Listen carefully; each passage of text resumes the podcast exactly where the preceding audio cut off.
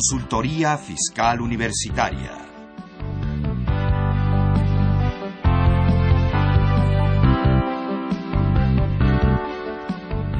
Un programa de Radio UNAM y de la Secretaría de Divulgación y Fomento Editorial de la Facultad de Contaduría y Administración. Buenas tardes, queridos amigos. Los saluda su amigo Salvador Rotero Banel. Bienvenido a su programa Consultoría Fiscal Universitaria. El día de hoy estaremos platicando de un tema que este año está eh, tomando mucho auge, que está teniendo eh, una herramienta muy útil para muchos contribuyentes, pero que además hay muchísimas dudas, hay muchas preguntas, hay muchos cuestionamientos, cómo realmente debo hacer las cosas. Vamos a platicar del régimen de incorporación fiscal, un régimen nuevo que nace este año y que pues, nos agarró a algunos por sorpresa, a otros no tanto. Y para ello tengo dos especialistas. Hoy tengo un programa de lujo. Nos acompaña alguien ya muy conocido todos ustedes, muy querido por todos ustedes. Eh, él es maestro de la Facultad de Contaduría y Administración de la UNAM. Es contador público certificado. El maestro Baltasar Ferino Paredes. Balta, muchísimas gracias por estar conmigo el día de hoy. Salvador, como siempre, es un placer estar aquí en mi casa. Así es, esta es tu casa. Radio UNAM y más mi casa, mi recámara, que es eh, justamente pues la cabina de transmisión. Tantos años transmitiendo desde aquí. Sí, claro. bueno, ya sabía dónde estaban todos los esquineros. Sí, claro. Aunque algunos ya los cambiaron de lugar. y también tengo el honor de presentarles a ustedes a el contador público certificado Pablo Limón Mestre.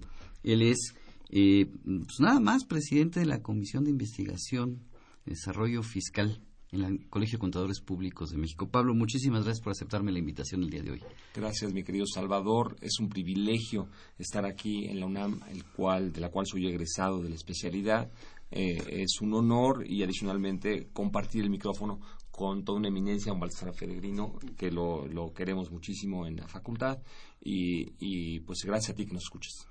Bien, eh, el régimen de incorporación fiscal este, antes de que empiece yo con él, bueno, eh, quisiera comentarles que este es un programa grabado, que las preguntas que nos quieran hacer sobre él, eh, sobre el tema que vamos a estar tratando, los puedan poder hacer al blog del programa en http dos diagonal fiscalcontv.blogspot.com y estaremos por esa vía contestando las preguntas o también en el Facebook en FiscalCon. Eh, el régimen de incorporación fiscal, ¿qué es ese régimen de incorporación fiscal? ¿Cómo nace este régimen, mi querido Baltasar? Bueno, déjame decirte que yo creo que la intención y el sueño de todos los gobiernos es que todos paguen impuestos. Pero ese es el sueño. Ese es el sueño. El punto es que si te darás cuenta, a veces los cambios de este tipo de contribuyentes es sexenal o les dura un poquito más, pero al final de cuentas todos tienen la varita mágica y decir que hoy sí vamos a cobrar impuestos porque traemos la maravilla de cómo pagar los impuestos a todos esos informales. O sea, este régimen pretende captar toda la economía, todos los que estaban en la economía informal. Es un decir también, porque muchos se van a enojar porque yo era repeco y de alguna forma estaba pagando mis impuestos y estaba feliz pagando mis impuestos porque había una cierta acción entre que yo quería pagar y mi intención de pagar, pero no pagaba el total porque siempre había mediaciones en todo esto. Al final hacían lo que se les pegaba la gana los repecos. Pues era a través de una estimación, ¿no? Mi querido Pablo, el repeco. Yo decía a la autoridad, mira, yo estimo que estos van a ser mis ingresos y la autoridad me decía, pues vas a pagar tanto de ISR, tanto de IVA, y tanto de Yeto iba todo en una misma cuota, ¿no? Claro. Y algo muy importante que quisiera enfatizar es el hecho de que el Ejecutivo señaló puntualmente que la idea es que estos repecos migraran aparentemente a este nuevo régimen de incorporación fiscal porque habían aprovechado indebidamente este régimen. La realidad es que el régimen estaba abierto y la gente o las personas o los empresarios lo seguían cumpliendo las reglas que la propia autoridad, que el propio legislativo nos dio a conocer y que esas reglas aparentemente eran violadas, pero creo que la gran crítica, no sé qué piensen sobre el particular, es que este régimen no permitía que los, los, los enanos, los pequeñitos, convivieran con los adultos. Y esa es la gran crítica y esa es la gran bondad que sí quisiera decir respecto a este RIF, régimen de incorporación fiscal, que sí permite esa convivencia. Sí me permite competir contra los grandes y jugar al tú por tú con los grandes en un esquema de pequeño. Es correcto. Es correcto. Lo triste, pero eso ya lo ahondaremos más durante el programa, es de que eh, pues también se puede prestar a que no solamente los repecos vienen para acá, sino que entren en este régimen gentes que no deberían de estar en el, en el régimen de incorporación y que indebidamente se van a coger al mismo. Claro, pues así pasó hace muchos años, se veía por los ochentas con los menores, ¿no? Y después el régimen de pequeños contribuyentes y el régimen simplificado y no sé cuántos esquemas nos han inventado. Fíjate que yo bueno, creo Baltasar podría decirnos todos, él conoce la historia completa. Porque la ha leído. Porque la ha leído. No, no, no, no, él la redactó. Mira, principio. Déjame contarte que este régimen de incorporación es una gran apertura. Yo creo que las intenciones de la autoridad son excelentes, son muy optimistas, son muy positivas. Y bueno, hombre, eh, realmente contribuyente o empresario que quieres competir con los grandes, aquí tienes la oportunidad, aunque vendas poquitito. Entonces ese poquitito le permite que expida un comprobante fiscal y que pague el IVA tan solo por ese comprobante fiscal que expide, porque circunstancialmente si vende al público en general tan solo por el año 2014, o al menos así está redactado, que déjame decirte que quedaría exento por sus ventas al público en general. Oye, a ver, entonces, yo ya voy a poder, a diferencia del repeco que no expedía un comprobante deducible, ya puedo expedir un comprobante que a, a mi cliente le sea deducible. La respuesta es sí, déjame contarte a título personal. Bueno, a veces me toca viajar muy constantemente y justo en Veracruz, he de platicarlo, hace 15 días fui a un restaurante casi de, de esos típicos. Eh, el punto es que pido mi comprobante, lo anoto en una servilleta, mi registro federal de contribuyentes y mi correo electrónico y a los cuatro o cinco horas yo ya tenía mi comprobante de régimen de incorporación, un comprobante que reúne todos los requisitos fiscales, que lo puedo deducir, la respuesta es sí. Ese restaurancito me puede expedir, lo cual me llamó la atención porque, porque déjame decirte que voy a regresar constantemente a ese restaurancito.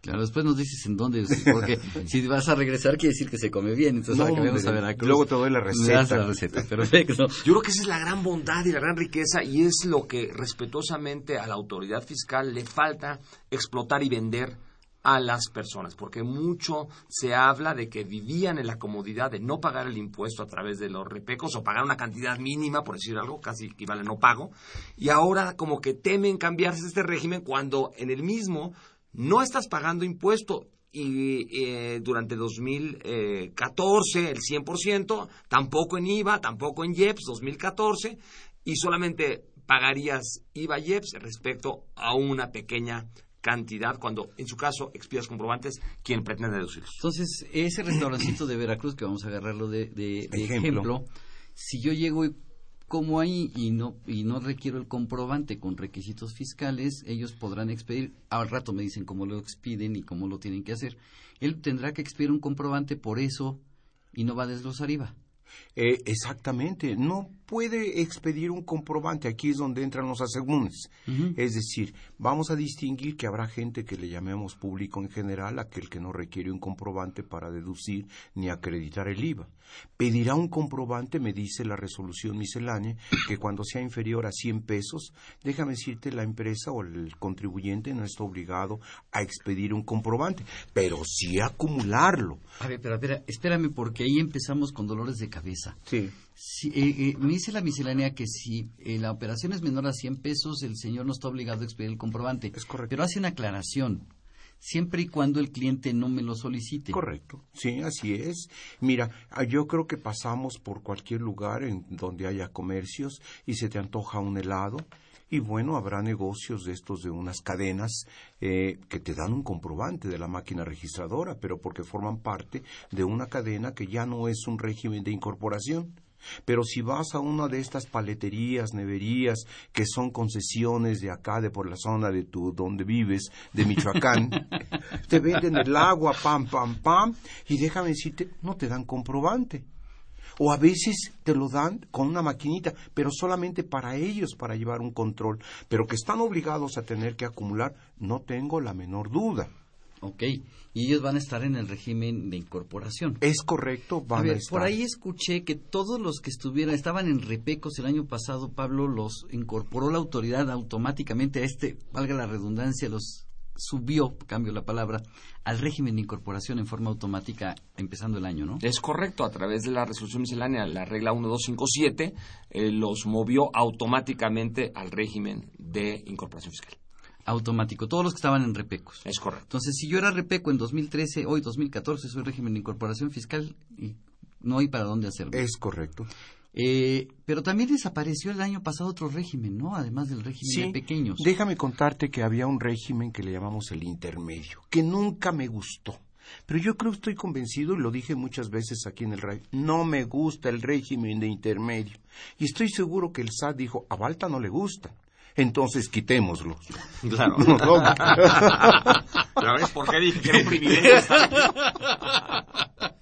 No, falta fue y les dijo, quítenlo. Claro, claro, claro. Pero... O sea, hay que decir más cosas más fuertes para que quiten más cosas.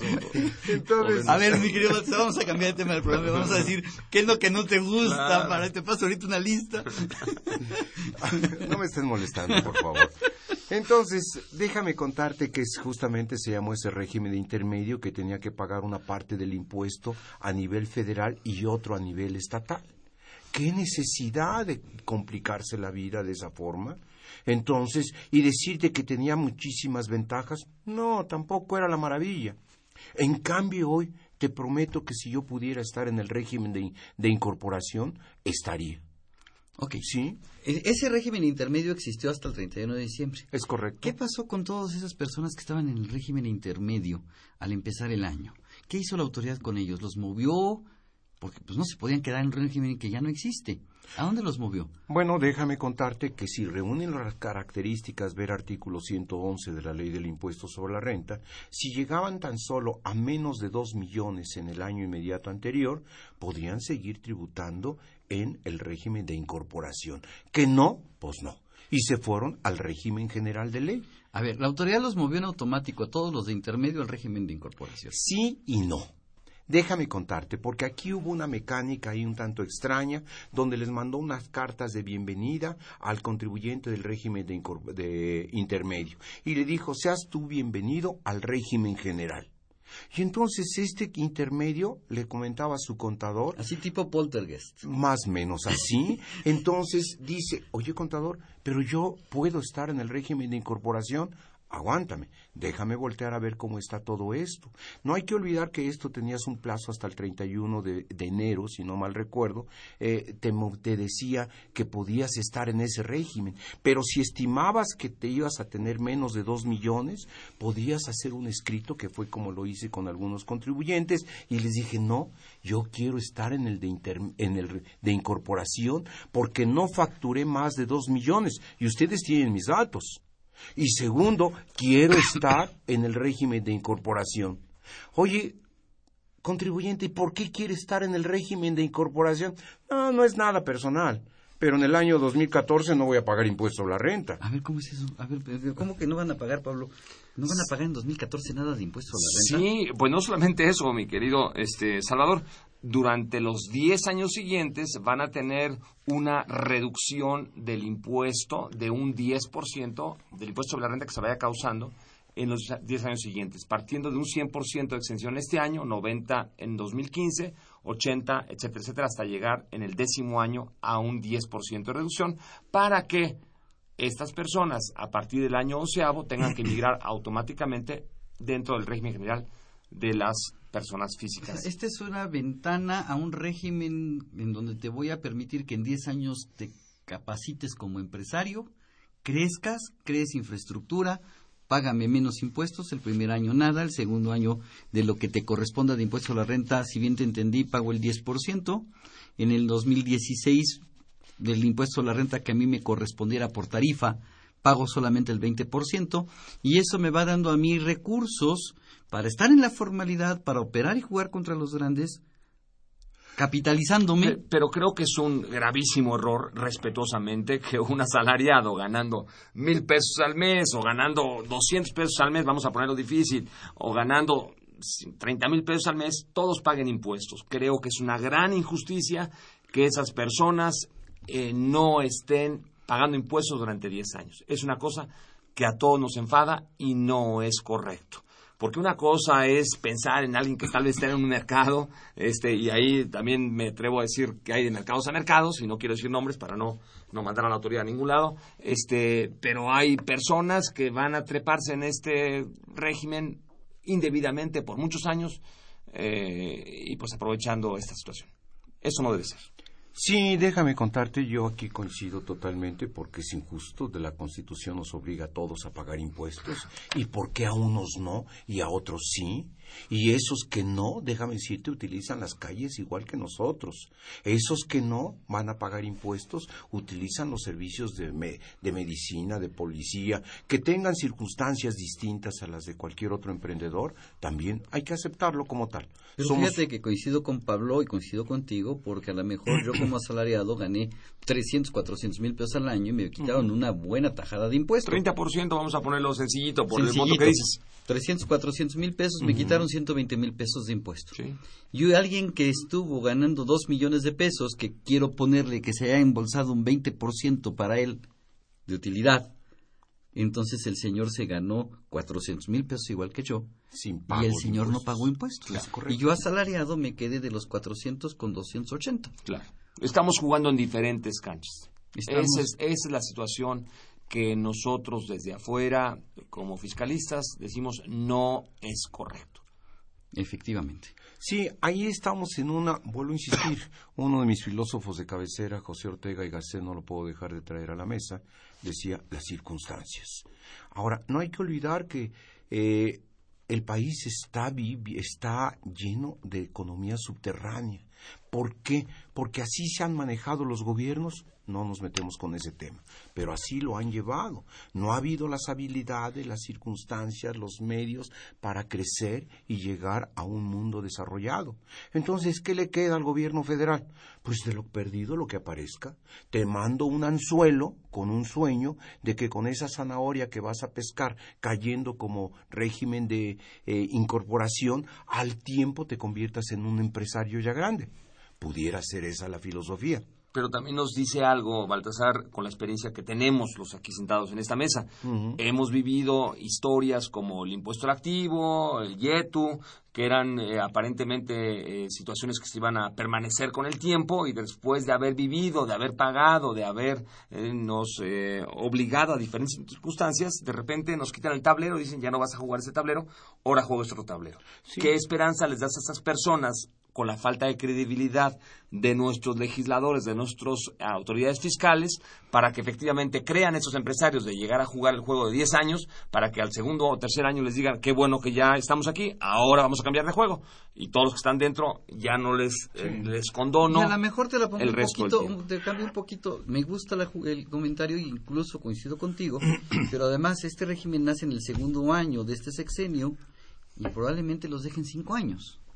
Ah, si, bien sexenio, si bien nos va. Exacto. Y si no, pero además eh, el señor Luis Videgaray ya dijo que no va a haber cambios. Entonces, ah. tomando la palabra del señor, no va a haber cambios este año, este sexenio, va a seguir vivo este eh, régimen, este sexenio. ¿Qué va a pasar el siguiente? Yo ya, yo ya entré, sí te compré la zanahoria.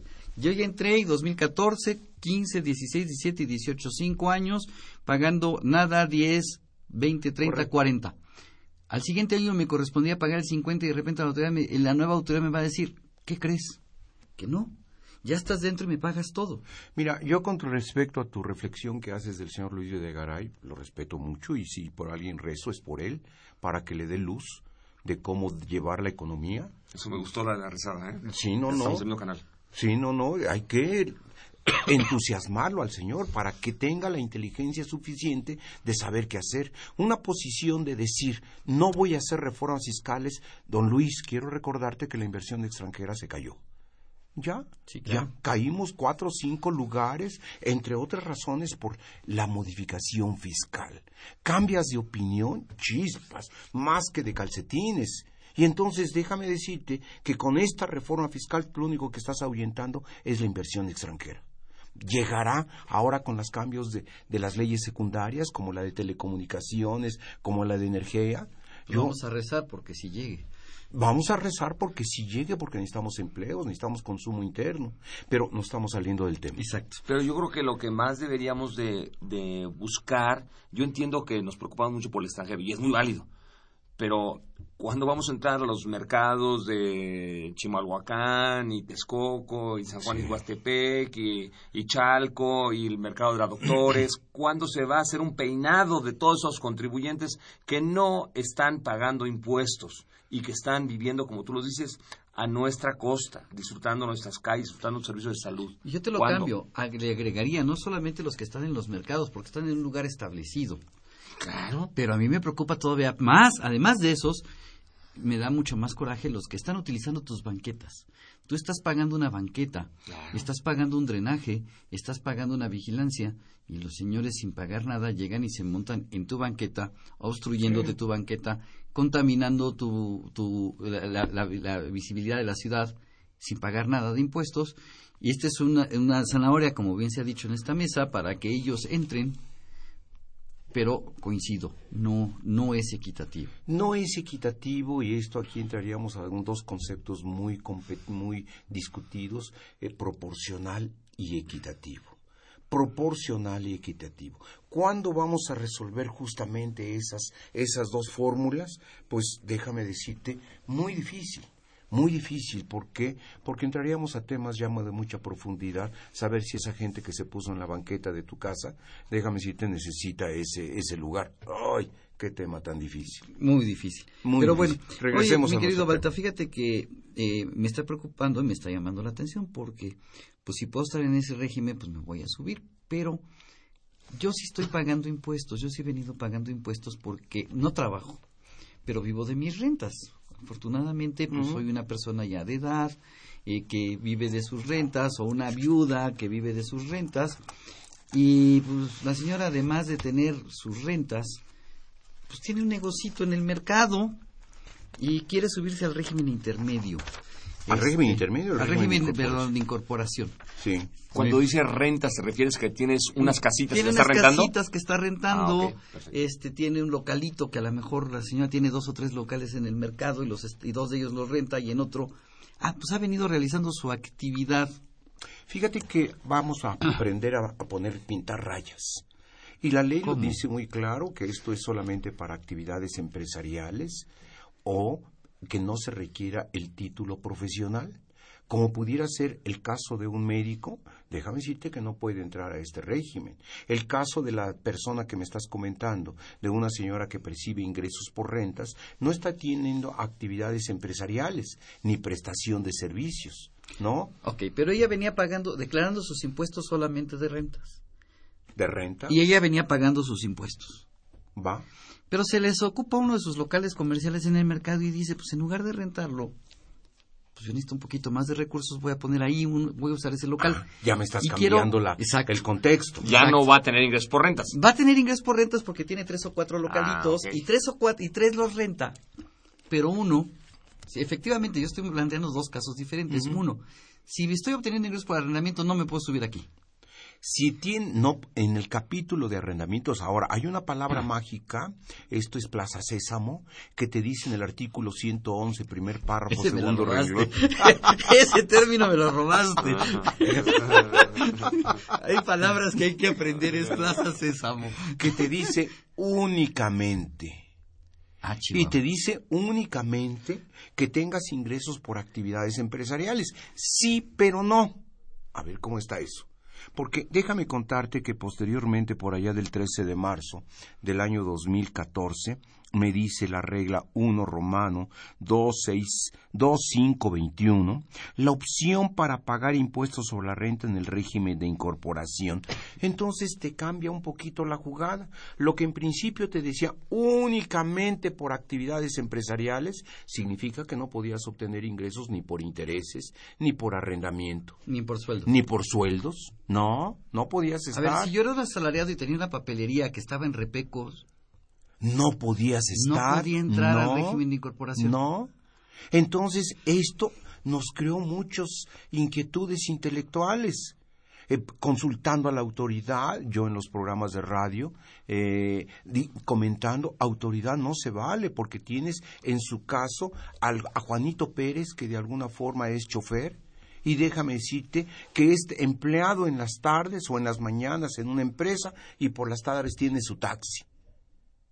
Presta servicio y no se requiere título para manejar un taxi. No, pero entonces esta regla que te estoy refiriendo, y nuestros amigos tienen que voltear a ver la primera resolución miscelánea del 13 de marzo, en donde van a encontrar una regla muy puntual que te dice, si tienes ingresos por sueldos o servicios profesionales, ¡oh! déjame contarte, puedes incorporarte al régimen de incorporación. Esta regla te abrió las puertas si tengo ingresos por servicios y, salarios. ¿Y salarios? Correcto. A, salarios a los asalariados les permitieron tener su negocio y que el negocio esté en régimen de incorporación. Correcto. Por sus salarios sí van a pagar impuestos porque el patrón se los va a retener. Sí, sí, sí. Y por el régimen de incorporación, pues a lo mejor no van a pagar impuestos. Probablemente vayan a estar en esa misma circunstancia. Entonces, yo empleado Baltasar Feregrino, eh, profesor de la universidad, 40 años ya de profesor. 40 años. 40 años. Entraste como de 15, yo creo. Yo creo que no. no sí. Sírvanle doble, ¿eh? creo que entró como de 40. No, no, no, no, de ninguna manera, no, no. Fíjate, el maestro a mí me contrató para dar clases. Yo tengo ya 26 años en la universidad. Sí, entonces... me contrata a mí. él, era, él era el coordinador cuando yo. en, esa época, en esa época, sí. 26 años ya. Sí, hubo errores de vida, pero. no me llames, ¿eh? yo te busco. Fíjate que, eh, que, la gran crítica que también tenía, hablando ahora ya de bondades, porque empecé, parecía que yo venía del SAT, ¿verdad? Este, eh, que tiene este, este régimen en este primer párrafo, que se me hacía realmente absurda, se me hacía absurda, exactamente era el hecho de únicamente. Decía que eh, textualmente que realizaran actividades empresariales que enajenen o presten servicios. Quiere decir que no podían ni siquiera servir por interés. Entonces, era absurdo porque estos legisladores no sabemos cómo se les ideó eh, imaginarse esto, que ni siquiera pueden tener una cuenta bancaria. No, porque Y entonces, no solamente eso, eh, querías atacar a los más pobres de los más pobres, ¿sí? o a los más ilegales de los ilegales que no pueden tener una cuenta bancaria. Afortunadamente, con esta miscelánea, pues abren la puerta y dicen, ok, puedes tener también ingresos por salarios, y por intereses, y quiero agregar lo que dijo exactamente el, maestro Balsar Ferrerino, asimilados a salarios. Y esos son los, entre otros, entre otros, los servicios profesionales, servicios profesionales de una eh, persona física que presta a una sociedad o persona física, ¿no? Y ya en asimilados a salarios, pues también sale otro tema, ¿no? Porque en los primeros salarios también pueden estar los socios de una sociedad civil, ¿verdad? Etcétera. Todos los de lo que era el 110 que manejábamos de muy bien de la fracción 1 a la séptima, ¿no? Pero entonces es mi ejemplo de la, de la, viuda que tiene tres o cuatro locales, que renta tres, renta cuatro, se les ocupa uno. Ella venía pagando sus impuestos por sus, por sus ingresos por arrendamiento y decide utilizar este en uno de sus locales para, para realizar una actividad empresarial no se puede subir al régimen no se puede subir a este régimen de incorporación. Es correcto. Entonces ahí va a tener que pensar por poner una tiendita, va a tener que llevar una super contabilidad igual que la Ford Motor Company. Claro. Sí, claro, que ahorita vamos a que me platiquen cómo se hace la contabilidad en estos contribuyentes, pero en el esquema en el que estábamos hablando, ¿qué pasa si yo recibo dividendos? Soy accionista de una empresa y pues nunca han decretado dividendos, abro un negocito, soy accionista. ¿Puedo estar en este negocio? La respuesta es no. El mismo artículo 111 tiene una fracción que se llama simplemente los que no pueden estar y te generaliza en forma subjetiva todo lo que son socios. Entonces, si yo soy socio de una empresa, ya estoy fuera. Ya, chupaste faros. A pesar de que, ojo, la empresa nunca haya distribuido dividendos. A pesar de que nunca haya distribuido dividendos. Pero a ver, por ahí hay, otra, hay un punto que ha creado mucha polémica. Yo no soy socio de una empresa, pero mi hermano sí es socio de una empresa. Hay un tema ahí todo complicado que se llaman partes relacionadas y que tiene que ver con la ley de comercio exterior. Pero espérame, espérame, estamos hablando de, régimen de incorporación. ¿Qué tiene que ver el comercio exterior, mi querido Baltasar? Ahora sí, ahora sí, a ver, de Brayas. De corrijo, no es la ley de comercio exterior, pero es la ley aduanera. Entonces, no, no, espérame tantito. porque... ¿Qué tiene que ver las aduanas con un régimen de incorporación? Es que te, te lleva de la mano a lo que debes de entender justamente por partes relacionadas. ¿Y eso está en la ley aduanera? Está en la ley aduanera que si de alguna forma tú, mi hermano, estás registrado justamente como un régimen de incorporación, te tengo una mala noticia. No puedes estar yo, tu hermano, déjame decirte que no puedo estar en el régimen porque de incorporación. Porque tú ya estás en el régimen de incorporación. Es un absurdo. Entonces, ¿no puede estar mi hija? No. ¿Mi esposa? No. ¿Mis hermanos? No. No. No, si yo, síguele, si yo el primero, si yo levanté la mano y yo dije, yo me subo al régimen de incorporación, ya gané. Así es. Pero tus demás parientes ya no pueden estar. Y entre ellos estoy hablando a tu cuñada, estoy hablando, no tomo en cuenta a tu compadre, no, no, no, pero, tomo mi cuñada sí. ¿Tu cuñada sí? Porque son inclusive los parientes en segundo grado. Puf. ¿Sí? Este, no, pues entonces prácticamente, ¿quién puede...? De lo que me están diciendo, entonces ya me redujeron de un universo de puertas abiertas tipo poltergeist. Pasen, vengan a la luz de repente a la hora que se acercan y se empiezan a registrar, les empiezan a, hacer, a decir tú sí, tú no, tú, sí, tú, no. Y va a ser tú no, tú no, tú no, tú no, y por ahí va a aparecer alguien y va a decir, ah, sí, y el problema más adelante es que probablemente hoy te des de alta tú como régimen de incorporación y empieces a llevar tu contabilidad. Pero al paso de los meses resulta que te mande una notificación la, la autoridad y te diga, ¿qué crees? Por tener un pariente, Salvador Rotter, que es tu hermano y que estás trabajando de la misma forma que él, pues ya no vas. Y como él se subió primero, primero en tiempo, primero en derecho, tú quedas fuera. Lo cual es un absurdo y no me ha modificado esa Pablo, regla. Pablo, a ver, espérame, pero yo no me hablo con mi hermano. Mi hermano vive en Tijuana y estamos peleados a muerte. Es más, tiene 25 años que no sé nada de él. Claro. Mira, déjame agregar todavía, hay más confusiones sobre el particular, ¿no? Primero, este, en efecto, como ha citado el, el maestro Maltasar Peregrino, es el artículo 68 este, de la ley aduanera, el cual cita el concepto de vinculación, pero el concepto de partes relacionadas está dentro de la ley del impuesto sobre la renta, en el artículo 90 de la ley del impuesto sobre la renta y está en otros artículos como el 179. ¿Qué te parece si hacemos una pequeña pausa y me regresas comentando esto porque creo que está calentando el ambiente en esta mesa? Vamos a una pausa y continuamos. Consultorio Fiscal. Noticias fiscales. Principales disposiciones publicadas en el Diario Oficial de la Federación. Código Fiscal y Jurisprudencia. Análisis y comentarios de la legislación. Temas laborales. Reglamentación, derechos, obligaciones laborales y fiscales de patrones y trabajadores. Opiniones de especialistas. Análisis, crítica y opinión de especialistas en diversas ramas fiscales. Comercio exterior e impuestos internacionales. Reglas, tratados, temas diversos de comercio exterior y disposiciones tributarias en el extranjero. Cuadro de información permanente. Tablas, tarifas e información de interés y otros temas de actualidad presentados con seriedad y profesionalismo. ¡Suscríbete! En http diagonal diagonal consultoriofiscalunam.mx o llama al 5616-1355 o 5622-8310 o envía un correo a publishing También lo puedes hacer a través de nuestra tienda electrónica http dos puntos diagonal diagonal publishing.fca.unam.mx. Consultorio Fiscal. Más que una revista, un servicio de asesoría y orientación a la comunidad. Bien, el tema se pone verdaderamente interesante y parece ser un tema muy sencillo. Es más, ahorita fuera del aire lo discutíamos.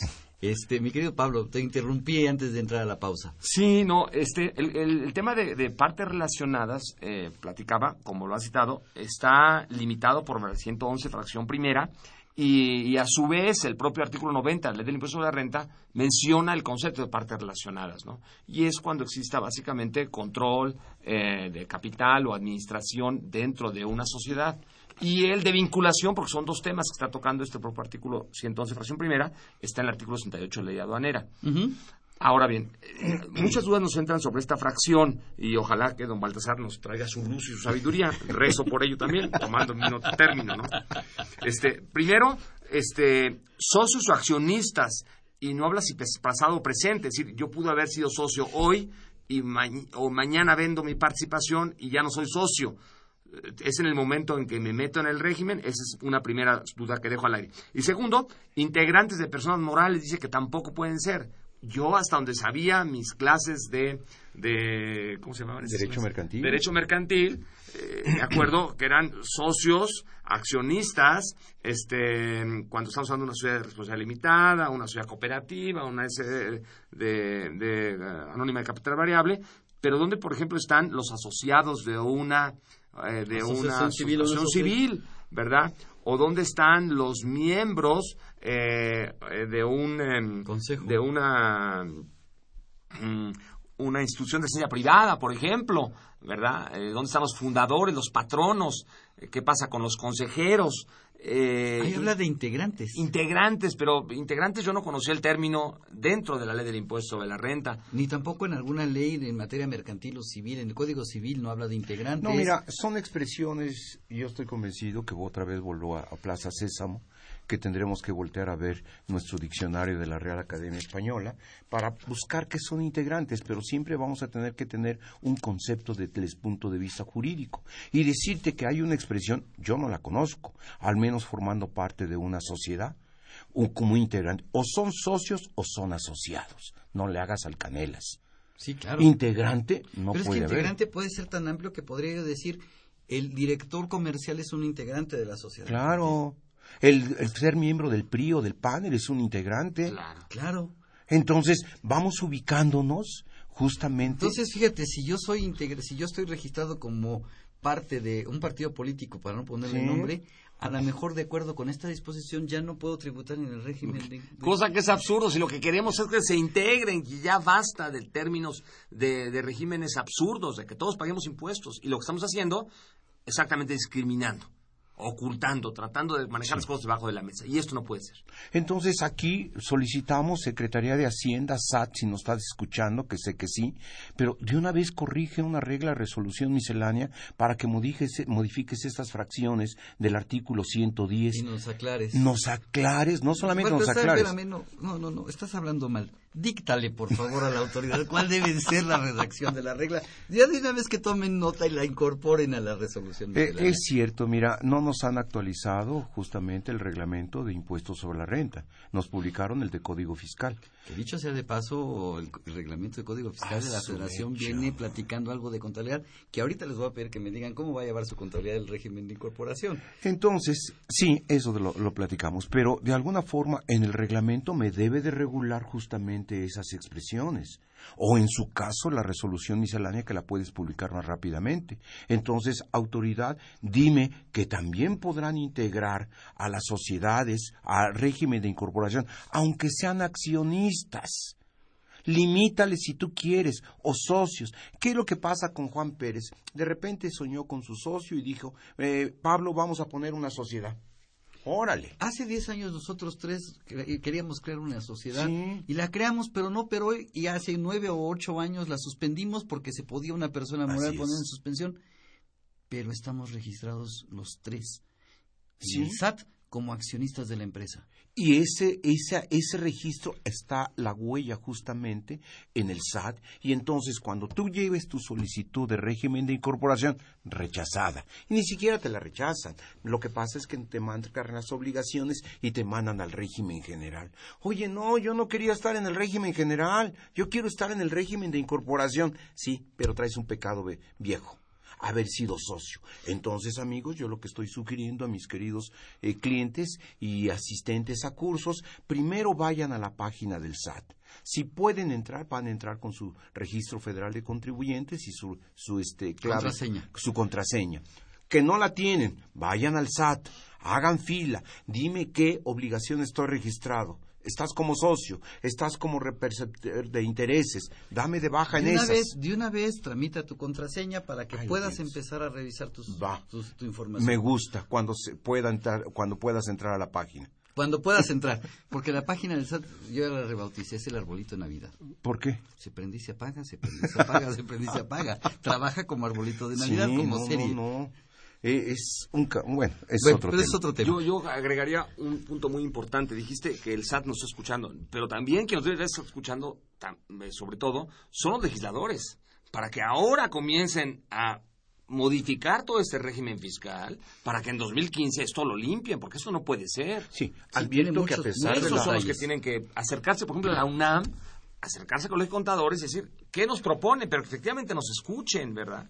Porque es muy fácil legislar en otros lados. En la eh, UNAM está la. Academia de, de Maestros de Fiscal, donde se discuten estos temas y se sacan y- y conclusiones muy interesantes. Pero que El Colegio caso. de Contadores, Claro. todos los colegios de contadores de la República tienen comisiones de investigación fiscal que se dedican a eso y que sacan, eh, obtienen eh, conclusiones de dónde están los errores, dónde están las fallas y de ahí se puede perfectamente alimentar los legisladores para obtener y hacer correcciones a Ahora, esto. fíjate, ya que estás tocando este tema, porque acuérdate que el señor Videgaray dijo que no va a modificar la ley en su esencia. Pero que lo podría modificar el, el Congreso, Va. porque es su facultad. Órale, entonces ahí te va Congreso. Te recuerdo que Francia, cuando implementó una reforma fiscal tan grotesca como esta, de causar hasta un 70% a algunos eh, de sus nacionales y que algunos prefirieron cambiar de nacionalidad, déjame decirte que ese humanos poder voltear a ver esta, esta opción de, de retractarse de la reforma fiscal.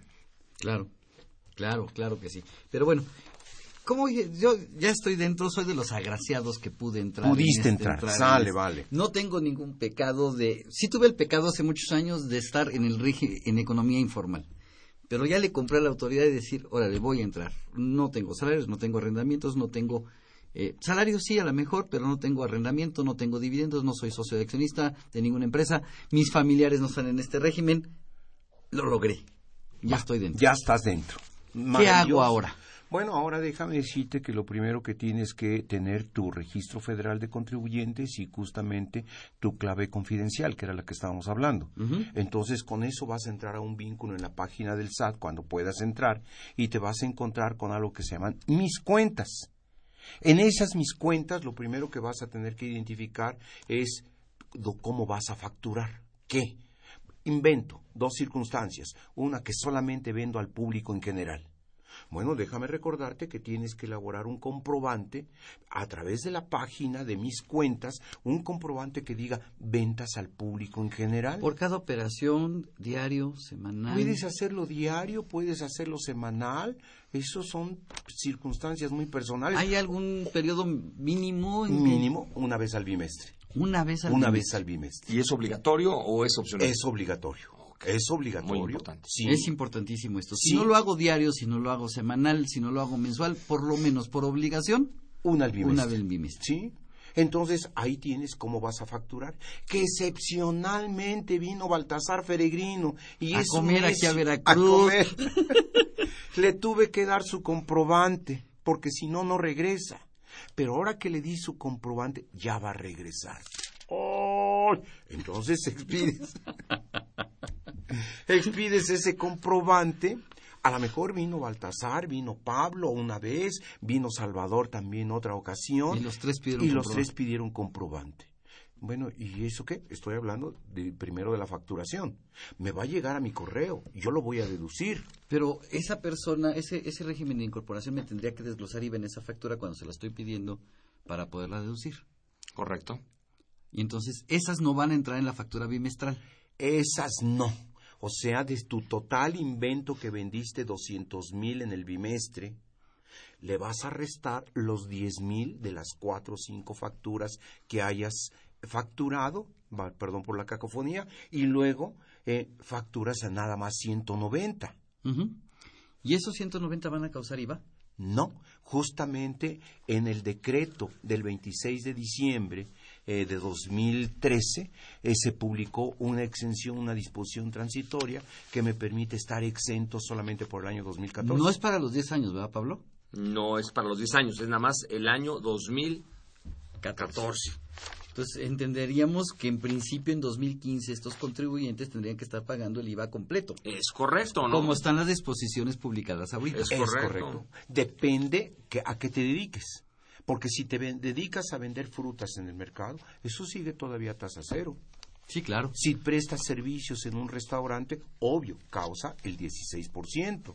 y lo voy a cobrar cuando ahora sí que este aquel viejo dicho no que tanto nos purga con factura o sin factura pero aquí ya no se refiere a si evado o no evado aquí ya estoy en un esquema de quieres la factura te cobro el 16% y lo deduces y acreditas y yo declaro ese 16 Mira, en días pasados tuve un problema, te platico una aventura personal, un problema de plomería en mi oficina. Chispas, ta, ta, ta, ta, ta, no platico detalles, dos mil pesos me cotiza el plomero. Órale, ¿y me das factura? No, jefe, pues yo soy repeco, pues ¿cómo le voy a dar factura? Oiga, ¿y si lo cambio ahorita? ¿Y yo mismo hago mi factura? No sé de qué me habla. Mira, lo, lo manejé ahí en el régimen de incorporación y me autoelaboré mi comprobante. Sí, eres contador este, Bueno. le diste una asesoría y le hubieras cobrado dos mil pesos por la asesoría No, hicimos intercambio de servicios, señor. Yo no puedo dar, no puedo vender así. Se llama permuta. Oye, a ver, yo tengo una duda que me gustaría aclarar de una vez aquí, en esta, en esta mesa. Es decir, volvemos al tema del restaurante, ¿no? ¿Quiero factura? No quiero factura. Vamos a suponer que no quiero factura simplemente consumí los 150 pesos. El restaurantero me debe de cobrar el IVA por esos 150 pesos o no. Sí. Ah, hoy, 2014. Hoy, 2014. No. 2015, sí. Que en la práctica te suelte un rollo mareador. Yo pienso, don Baltasar, que yo tengo otra, otro punto de vista. A ver, vamos a, vamos a Yo coincido escucharlo. contigo. Vamos a yo coincido pensarlo. con Pablo, pero Y- esos son los temas y- que me gustan para sus amigos. Eso yo creo que es la, la, la- la situación que quisiera citar. Es decir, de acuerdo a, a este séptimo transitorio del 26 de diciembre, yo pensaría que sí deberían de cobrar el IVA, Aunque no lo tienen que enterar a la aunque autoridad. no lo tienen que enterar, y podrán tomar un estímulo fiscal del 100% del IVA que deban de pagar. Porque de una vez a estos chiquitos, a estos señores del RIF, los estamos acostumbrando a que hagan sus cosas correctamente y, Y los propiamente. estamos educando a que lleven su contabilidad en la que van a tener un IVA trasladado, un IVA acreditable, van a determinar su pago de impuestos. Exactamente. In- Invento. Vendieron 10 mil pesos más IVA, entonces tienen 1.600 pesos cobrados de IVA. Pagaron 8 mil pesos a proveedores más 1.200 pesos de IVA, inventando muy rápido la cifra, y les quedaron 400 ¿Cuántos a a pagar. pagar? Esos 400 a pagar ellos tendrían que llevar una contabilidad señalando que tienen unos 400, pero tienen derecho a un crédito Exactamente. un estímulo Y- fiscal y ya, de 400 se pesos, esos 400. que a lo mejor de esos 400 sí tendrían que haberlos pagado porque sí cobraron el Exactamente. Pero no los pagan. Ese, eso yo creo que es muy importante transmitirlo a nuestro México, porque de arriba abajo, como dice don Baltasar, yo también eh, viajo, no tanto como él, pero este, acabo de estar en la, en la, en la Huasteca aquí Potosina, ¿sí? y en ese lugar me decían, yo estaba como repeco platicando con gente de mercados, ¿sí? y de plano no voy a hacer nada y no tengo interés de hacer nada. Y, y cuando veo los locales que tienen y lo que venden, porque me dijeron números reales, pues son gentes que tienen, no sé, 20 metros de frente en un mercado, ¿sí? Y que venden cantidades muy importantes. Y hay un abuso nacional y hay una mala información por parte de la autoridad fiscal. Pero entonces ese, la autoridad ya nos invitó a que ese con factura y sin factura, que antes era muy molesto, pues por estos contribuyentes ya nos invitó a que el con factura o sin factura sea legal. Es correcto. Ahora, es un tema que es un estímulo fiscal, justamente lo que me dice el artículo séptimo transitorio del decreto del 26 de, de diciembre del año pasado. Me dice que te van a dar un estímulo del IVA. Del equivalente al del IVA que tú tendrías al que pagar. Entonces vamos a entrar a una discusión existencial. Si yo les cobro el IVA, se me va el mercado. Si justamente todavía puedo jalar a algunos clientes a este tipo de restaurancito y no se me vayan a los negocios de estos de comida rápida. Pero en el entendido de que los 116 pesos que te cobré por la comida rápida eran 100 pesos, Es que ya incluían el IVA. Ya Desde- estaba de antemano, IVA. cuando me traen el menú en Tinguindín, Michoacán, ese menú que dice... Eh, por cierto, ahí se come riquísimo. Riquísimo, ¿eh? claro, Michoacán es, la, la- es el cielo en la tierra, ¿no? Pero, pero... No, te, va- no me puedes decir que no, mi querido Baltasar. Ah, este, de alguna manera tendrían que por esas corundas el precio que ofrecen es con el IVA incluido. Así lo señala el IVA, la ley del IVA. ¿sí? Y, y- y está mal entendido porque incluso abajo dice, ¿quiere factura? Sí, sí quiero factura. Y te cargan aparte el IVA. Entonces hay un doble cobro del IVA. Sí, Eso claro. que la autoridad tiene que insistir. Cuando ofrezcan servicios y bienes al público en general, tienen que ser precios con IVA Con IVA incluido. Adiós. De hecho, Punto. la ley del IVA sí lo señala. Así lo señala, claro. Sí, eh, mira, es una discusión que podríamos llevarnos las horas eternas. Podríamos en ese destinarle tema. tres programas nada más. a Nada ese más tema, en y a lo mejor tema. no lo concluimos. Que ¿eh? sean en Cancún, por caridad. Pero lo que sí es claro es que este 2014 tienen un subsidio por el IVA. Lo cobren o no lo cobren, y este es otro Está problema. cobrado. Lo que va a pasar es que el IVA que trasladen en forma expresa y por separado a sus clientes, ese tendrán que enterarlo. Es correcto. Sí. Sí. Sí, por sí. el resto tienes un, un, un estímulo fiscal que vas a decir 160 menos 120 pagados, 40. Te debo autoridad 40, pero agarro un estímulo por 40 y no te los pago. Te advierto que sí y no. Porque entonces aplicaríamos el artículo quinto por ahí de la fracción cuarta de la ley del IVA, en donde aplicas la proporcionalidad de los actos grabados de- no identificados. Y entonces ya metiste al pobre régimen de incorporación en la identificación del artículo 5A de la ley de IVA, que ese son dos programas aparte, nada más bien, explicarlo. Que trabajen un poquito, es una división. Se, Es se una quejan resta, mucho una- las personas, pero insisto, falta mucho a la autoridad fiscal, no solamente transmitir las cosas adecuadamente, sino también dar testimonio ellos como servidores públicos de que todos paguemos Por impuestos. eso la UNAM tiene su programa, su revista, su programa de televisión, su programa de radio, La Cultura Fiscal, que empezó Sí. el querido Baltasar Ferregrino y que seguimos, los que aquí continuamos, tomamos la estafeta después de que la dejaste, este, hablando de cultura fiscal. Sí. De hacer una cultura fiscal en este país. Ahora, te platico, déjame contarte que dentro de la... Me, me ibas a preguntar algo sobre la contabilidad de este tipo de contribuyentes. Déjame contarte que están obligados sí y no. El artículo 110, para ser puntuales, creo que es en su fracción tercera de la ley del impuesto sobre la renta. De la actual. De la nueva. No, no, no, yo la vieja ya la dejé Ya la dejaste. en el disco duro. Y sí, la dejé sipiada por aquello de que la necesite. Pero ya, ya, ya la ley nueva. Ya, la ley nueva. El artículo 110 de que te establece que aquellos contribuyentes que hayan obtenido en el ejercicio inmediato anterior menos de 2 millones podrán llevar su contabilidad eh, de flujo de efectivo. O sea, tienen que llevar contabilidad, sí. Pero no solamente es aplicable, advierto, al régimen de incorporación, también en su caso a don Juan Pérez, que tiene ingresos por honorarios y que no pudo entrar al régimen de incorporación, pero tiene generalmente un millón de pesos de ingresos. ¿Tendrá que llevar su contabilidad como la Ford Motor Company? No. Es una contabilidad simplificada. Y que ya Merito tiene que mandar su información al SAT, la respuesta es sí. Es cada dos meses. Es cada dos meses que la va a tener que enviar. Todavía no nos dictan las reglas. Pero entonces, Baltasar, platícame algo. Entonces, ¿se quiere decir que estos contribuyentes tienen que pedir a sus proveedores comprobante de todo lo que les compran? Ah, no, no, esto es para todos. Esto es para los O sea. Yo soy, yo, el CFDI es Para todos, Para todos. no Esa es la palabra de Plaza Sésamo. Hay que aprender qué es Así CFDI. es, para todos. entonces, a ver, 29 de Código A mí Fiscal, me surge primer una párrafo. pregunta, y aquí, mi querido Pablo, es, yo soy régimen intermedio, expido, vendo a público en general, facturo sin desglosar el IVA, pero compro mercancía. Esa mercancía, para poderla deducir, necesito que mi proveedor me la facture con IVA desglosado. Definitivamente sí. Sí, yo, yo siempre lo recomendaría que lo hiciera. O sea, voy a, voy a el proceso de pedir facturas, de expedir facturas como grandote, Claro. pero en un régimen Y el chiquito. medio de pago arriba de dos mil pesos tengo que... Ah, me es aplicable que si la factura es arriba de dos mil pesos no la puedo pagar en efectivo. Es correcto. Es correcto. Las reglas me siguen aplicando. necesito Salvo en zonas rurales y hay una reglilla al respecto. Pero tengo que hacer el trámite para que me autoricen que en esa zona rural no pague yo con transferencia electrónica o cheque. Es correcto. Necesitas la autorización. Erogación arriba de dos mil pesos, aunque sea régimen Todas, de incorporación, todas, tengo todas. que pagarlo con transferencia o cheque, o tarjeta de crédito o débito. Necesito tener factura de todo. De todo. Fíjate que de todo, cuando estoy dando mis cursos, tengo que insistir de los boletos de camión.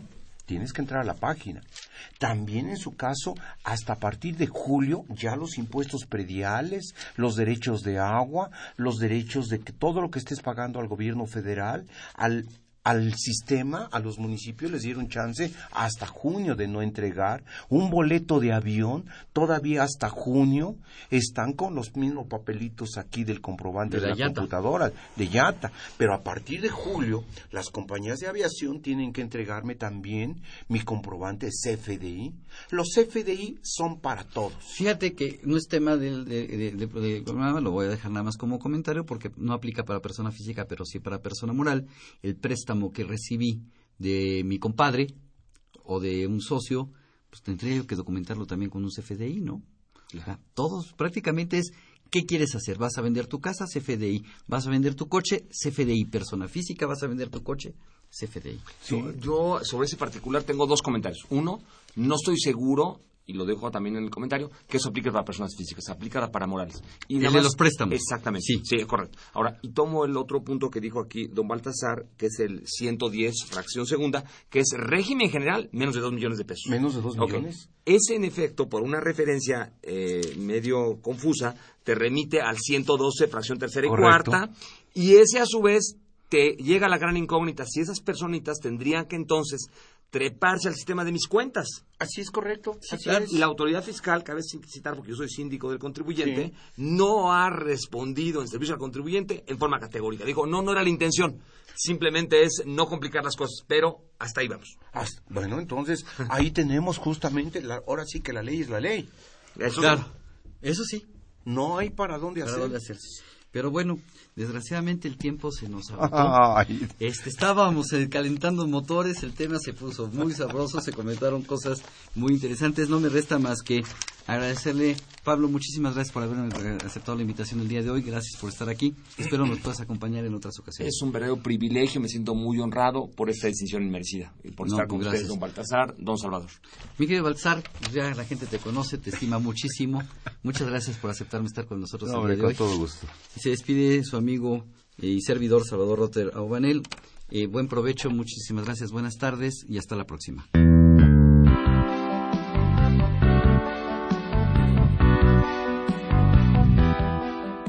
Consultoría Fiscal Universitaria.